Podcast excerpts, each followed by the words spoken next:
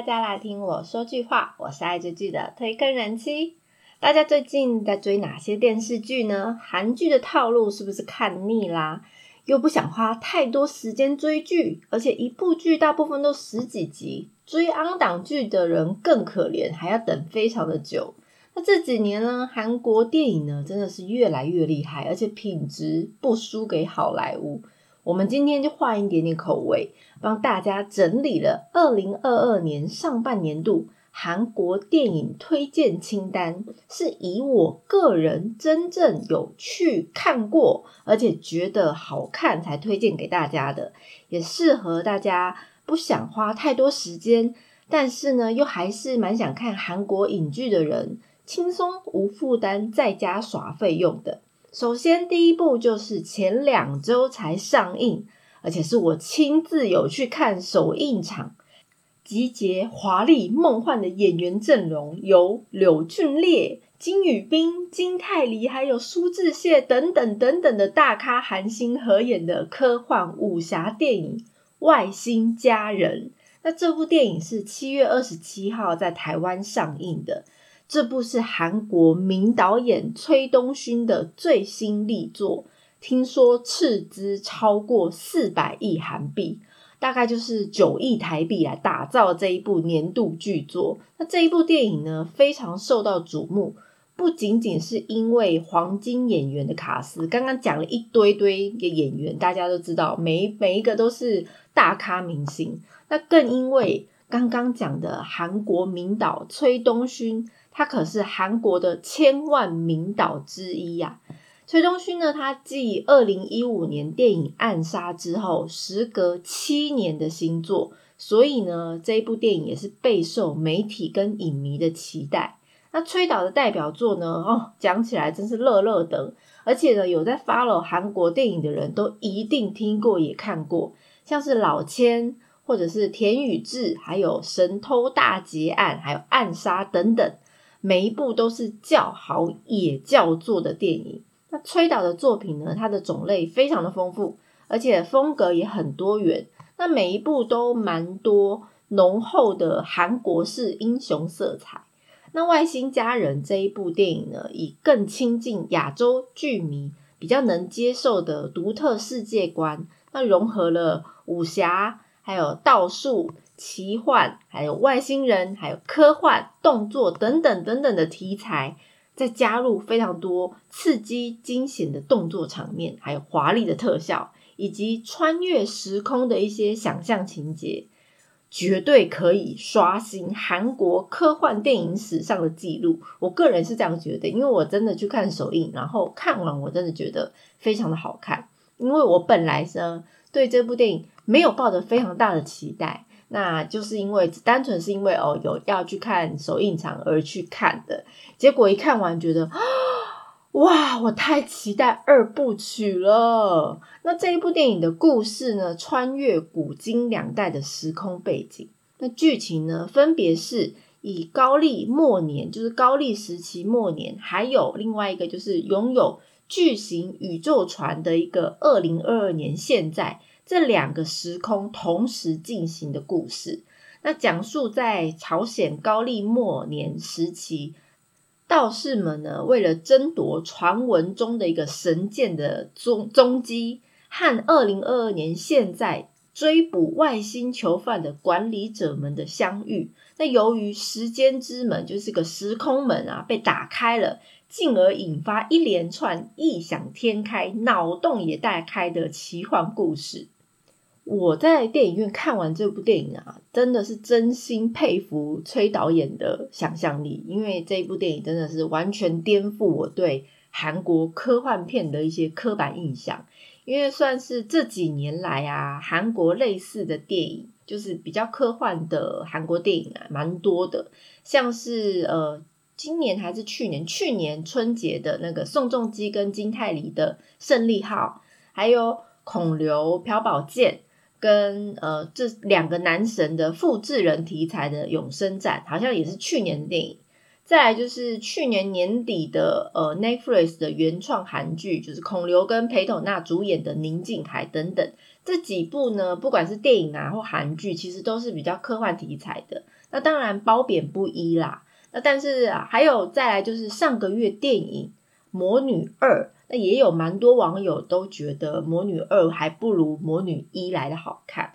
不过呢。外星家人这部电影，其实呢，它其实是有刚刚有提到，它是有上下两部曲的。那这两部曲加起来是斥资四百亿韩元啦。那二部曲是明年会上映，所以我非常期待二部曲的故事，因为呃一部曲跟二部曲的故事是有连接，所以如果你明年要看二部曲的话，你当然一部曲一定是要看。那当然，我也建议，如果你最近没有想要去马上去看呃一部曲的话，你打算就是呃二部曲上映之前再去看的话也可以，但就是非常推荐大家要去看看这部电影，因为真的很好看。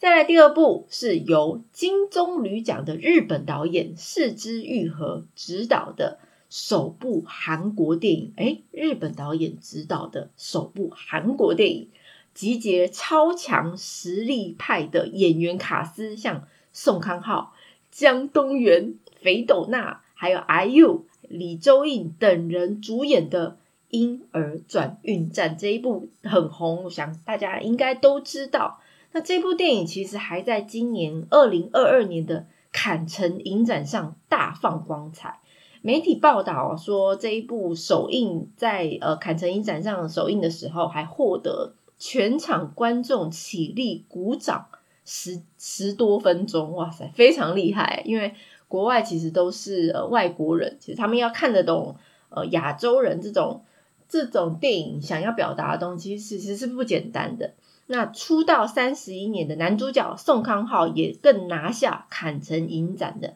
最佳男主角奖，还有天主教人道精神奖。那这一部电影呢，是呃六月二十四号在台湾上映的。电影其实是以日本还有韩国都存在的婴儿保护舱为故事的灵感。那其实国外就是外国欧洲啊，好像美国也有这个设施。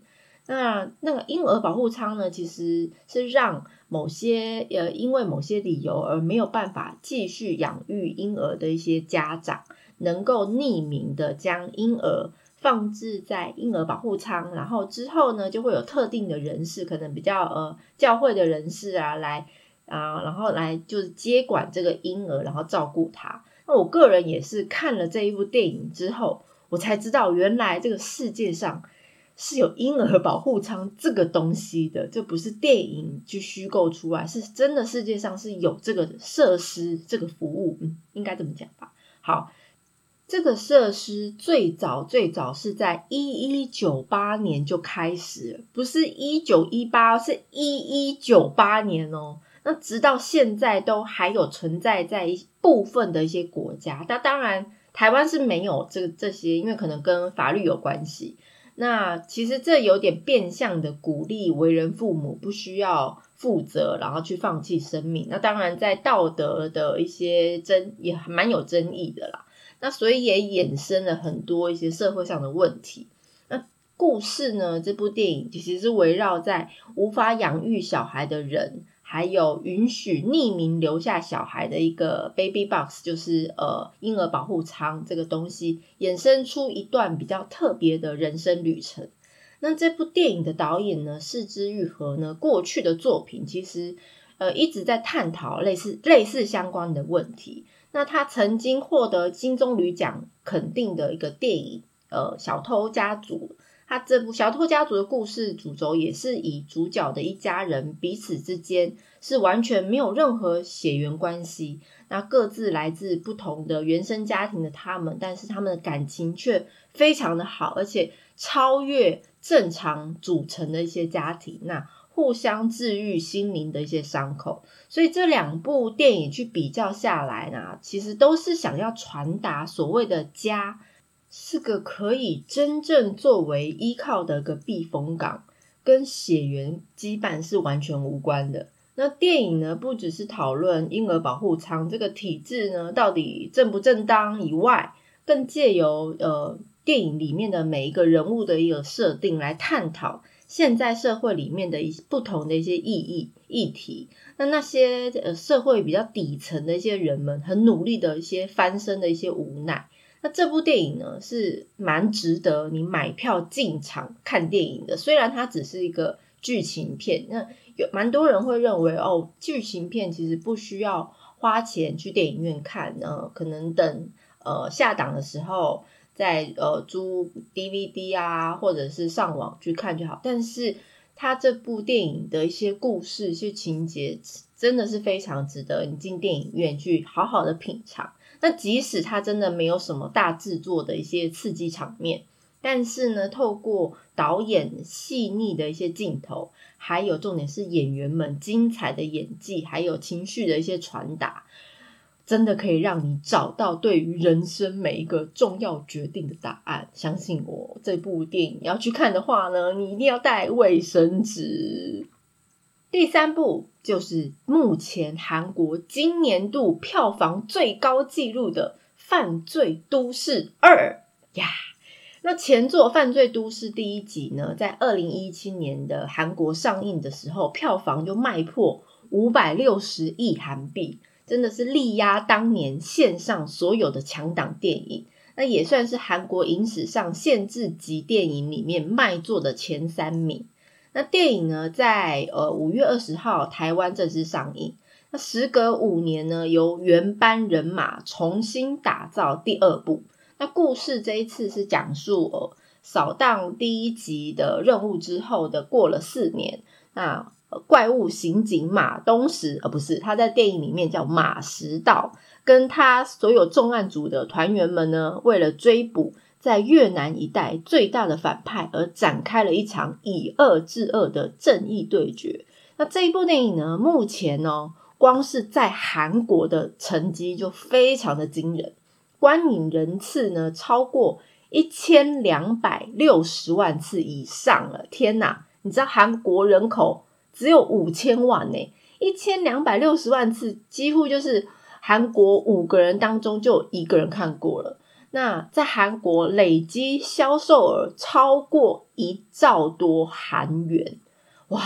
而且啊，这一部电影已经算是。韩国电影历史上，在全球，因为呃台湾也看得到嘛，那在呃东南亚，或者是在美国啊，其他国家都有都有都有在电影院看得到。那在全球的收入超过一亿美元以上，成为继呃明良怒海交锋国际市场釜山行与神同行一二集，还有机不可失。寄生上流之后的第八部全球票房突破一亿美元的韩国电影是美元哦，不是一亿韩币而已。那《犯罪都市二》呢，真的可以说是今年度最刺激的电影，非常好看。我那时候一看完电影的呃上映首日的早场电影，我一一看完回家，我就立刻跟我老公说非常好看。然后他还不理我，然后但是他就听他同事讲说，我每他也听他每一个同事都说非常非常好看，他最后才看了，嗯，他也觉得非常好看。那当然也难怪啊，就是每一个韩国媒体都盛赞这一部好看的程度超越第一集，真的是超越第一集，好不好？而且看马东石打人啊，真的是好爽快啊！他的每一拳每一脚啊，都会让你在就是电影。电影前面都觉得哦，好爽，好过瘾啊！而且这一次的动作场面啊，更精彩、更刺激。你只要看马东石一出拳呐，我都觉得啊，那个坏人很可怜，不是不是坏人很坏，是坏人很可怜。那这部电影啊，非常的热血刺激，但是呢，也蛮暴力血腥的，但是爽感十足啊。那大家都知道这一部的反派是谁吧？对，没错，就是前阵子爆红的巨士孙喜九。那有人会问说，需不需要先看过第一集呢，才能看第二集呢？那我个人看完以后的建议啊，是虽然呢一二集啊的两部的就是案件就是马东石要办的案件其实没有相关，所以故事上没有相关。但是因为他角色的班底都是原班人马嘛，所以他有些的笑点啊是相关联的。你要看完第一集才知道第二集他有些笑点是有沿用的，不然你直接看第二集啊，大家可能都在笑，就是大在笑的人都是可能看过第一集，就会知道啊。就是沿用第一集的一些笑点，那你可能没有看过第一集的人就觉得，嗯，大家在笑什么？所以我就是强烈建议有时间的人呢，要先补上第一集，再去看第二集。不过最近应该已经这部电影已经下档了，所以大家如果要租呃光碟来看的话，请你两碟一起租，OK？第四部算是今年春节档期的贺岁片，由朴树谈。宋希、呃宋诗熙还有金义胜等人主演的《极速快递》，那台湾地区是一月二十八号的时候上映的。这一部呢是女主角朴树谈她第一次挑大梁的电影作品，也是第一次挑战动作剧。不过呢，她自从呃电影《寄生上流》之后，其实就受到瞩目。大家不可能听朴树谈，可能不知道他是谁。那他就是《寄生上流》那个 Jessica 老师。那不过他他拍完这一部电影的时候呢，就发现自己啊坏了，患了甲状腺乳突癌。所以不得不紧急暂停他的演艺事业，接接受了手术。那也希望他能够跟我们的金宇彬一样战胜病魔，赶快回到荧幕面前。那极速快递这个故事设定啊，在就是以一间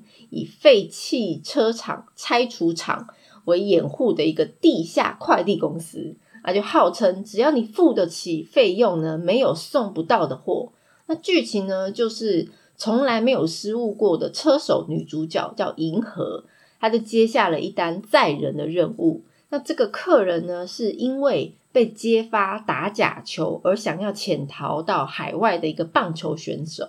可是呢，他却不幸的被黑帮先找到了。那银河呢到达的时候呢，只见到这个棒球选手的儿子，那银河就选择先接走了这个小男孩，结果。他就沦为各路人马追杀的目标，而打乱他原本生活。他开启了一段非常非常刺激的动作冒险旅程。那这部电影呢，原则上就是一部爽片啦。你要想说它多有呃剧情没有，但是就是很爽。如果你很喜欢开车，呃，很喜欢奔驰的快感，那你就家里有大荧幕的话，你就可以看用这个看，就开车的奔驰爽冲。那大家都会觉得说，哦，有号称这一部是韩版《玩命快递》，但是老实说呢，这部如果真的要比起来呢，当然是真正的好莱坞《玩命快递》比较好看喽。OK，最后一部是集结那时候大势演员的赵正雄、崔宇植还有朴熙勋三大男神，携手打造精彩绝伦的犯罪动作电影《无间对决》啊，不是《无间道》，是《无间对决》。那台湾是今年的一月十四号上映的电影的故事是改编自一个日本作家佐佐木让的一个获奖的一个作品，叫《军官呃警官之血》。那这一部小说呢，其实是讲述一个祖父孙三代都是警察，那三个人联手追查一个悬案的故事，那牵绊了祖孙三代的恩仇，是兼具嫌疑、写实还有时代的名作。那电影版呢？韩国的电影版找来了《极恶对决》还有《收尸人》的发行团队来制作，而且就刚刚有提到有三大男神的实力派携手主演。那它的剧情呢，稍微有改变一点点啊，就是叙述一个不遵守规则、那尽情进行违法搜查行动的一个王牌刑警，那遭到一个新晋警察的监视以后呢？引发一连串始料未及的警戒风暴。那电影其实故事听起来像是香港的《无间道》啦，不过真的要比的话，我还是觉得《无间道》还是最经典的。不过喜欢警匪呃悬疑片的人呢，我觉得可以追追这一部电影。那听说小说也非常好看。那如果有空的人也是可以看看这一部日本小说喽。以上是我个人在今年上半年度，也就是说一到七月之间，真的有进到电影院观看的几部电影，想要推荐给大家的。那么有人就会问，几部比较有话题性、话题比较高的一些电影，为什么没有推荐呢？例如《魔女》的第二集，或者是呃前呃前阵子《分手的决心》。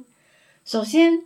我要先说，呃，我没有去看《分手的决心》这一部，本来是有打算要去看啦，不过因为那一阵子连续每一周都有韩国电影上映，所以我就选择把它从名单里默默的删掉了，不好意思。啊，不过呢，听蛮多人都说，呃呃，这一部电影蛮好看的，所以之后如果有机会，我也还是会再去追一下《分手的决心》这部电影的。另外就是《魔女二》，如果有看我 IG 的人应该知道，嗯，我是觉得第二集啊没有第一集好看。虽然呢，电影的特效啦、动作的场面真的比第一集更升级了，而且第二集还有李钟硕呢。不过，我个人觉得女主角啊，就是新的魔女，新一代魔女，还有它的故事剧情啊，没有令我非常惊艳。最重要的是，它的结局就摆明了就是，请你接着看明年的第三集，也不知道是不是明年，因为还没有开始拍。所以是不是又是四年后、两年后、几年后才有第三集？哦，天哪！我最讨厌这样。老实说，我非常不喜欢这种结局。我可以接受开放式的结局，但是我不能接受就是你还没有开拍下一集，你就已经这一集还没有给我一个稍微有一点 ending 的一个故事。所以呢，我就没有推荐《魔女二》这一部电影。那今年的下半年。也是有非常多不错的韩国电影哦，例如这一周就是隔几天即将要上映的《紧急迫降》哦，这一部的卡司非常多。大家如果有在 follow 罗 PD 的呃十五页的那个网络的一个综艺节目的话，大家就知道这部电影真的是可以值得搭进电影院去看，或者是下周要上映的历史电影《寒山岛海战》等等。当然，最期待的应该是下个月，应该是中秋节档期左右的《机密同盟》第二集。对，因为第一集太好看了，我好期待第二集啦！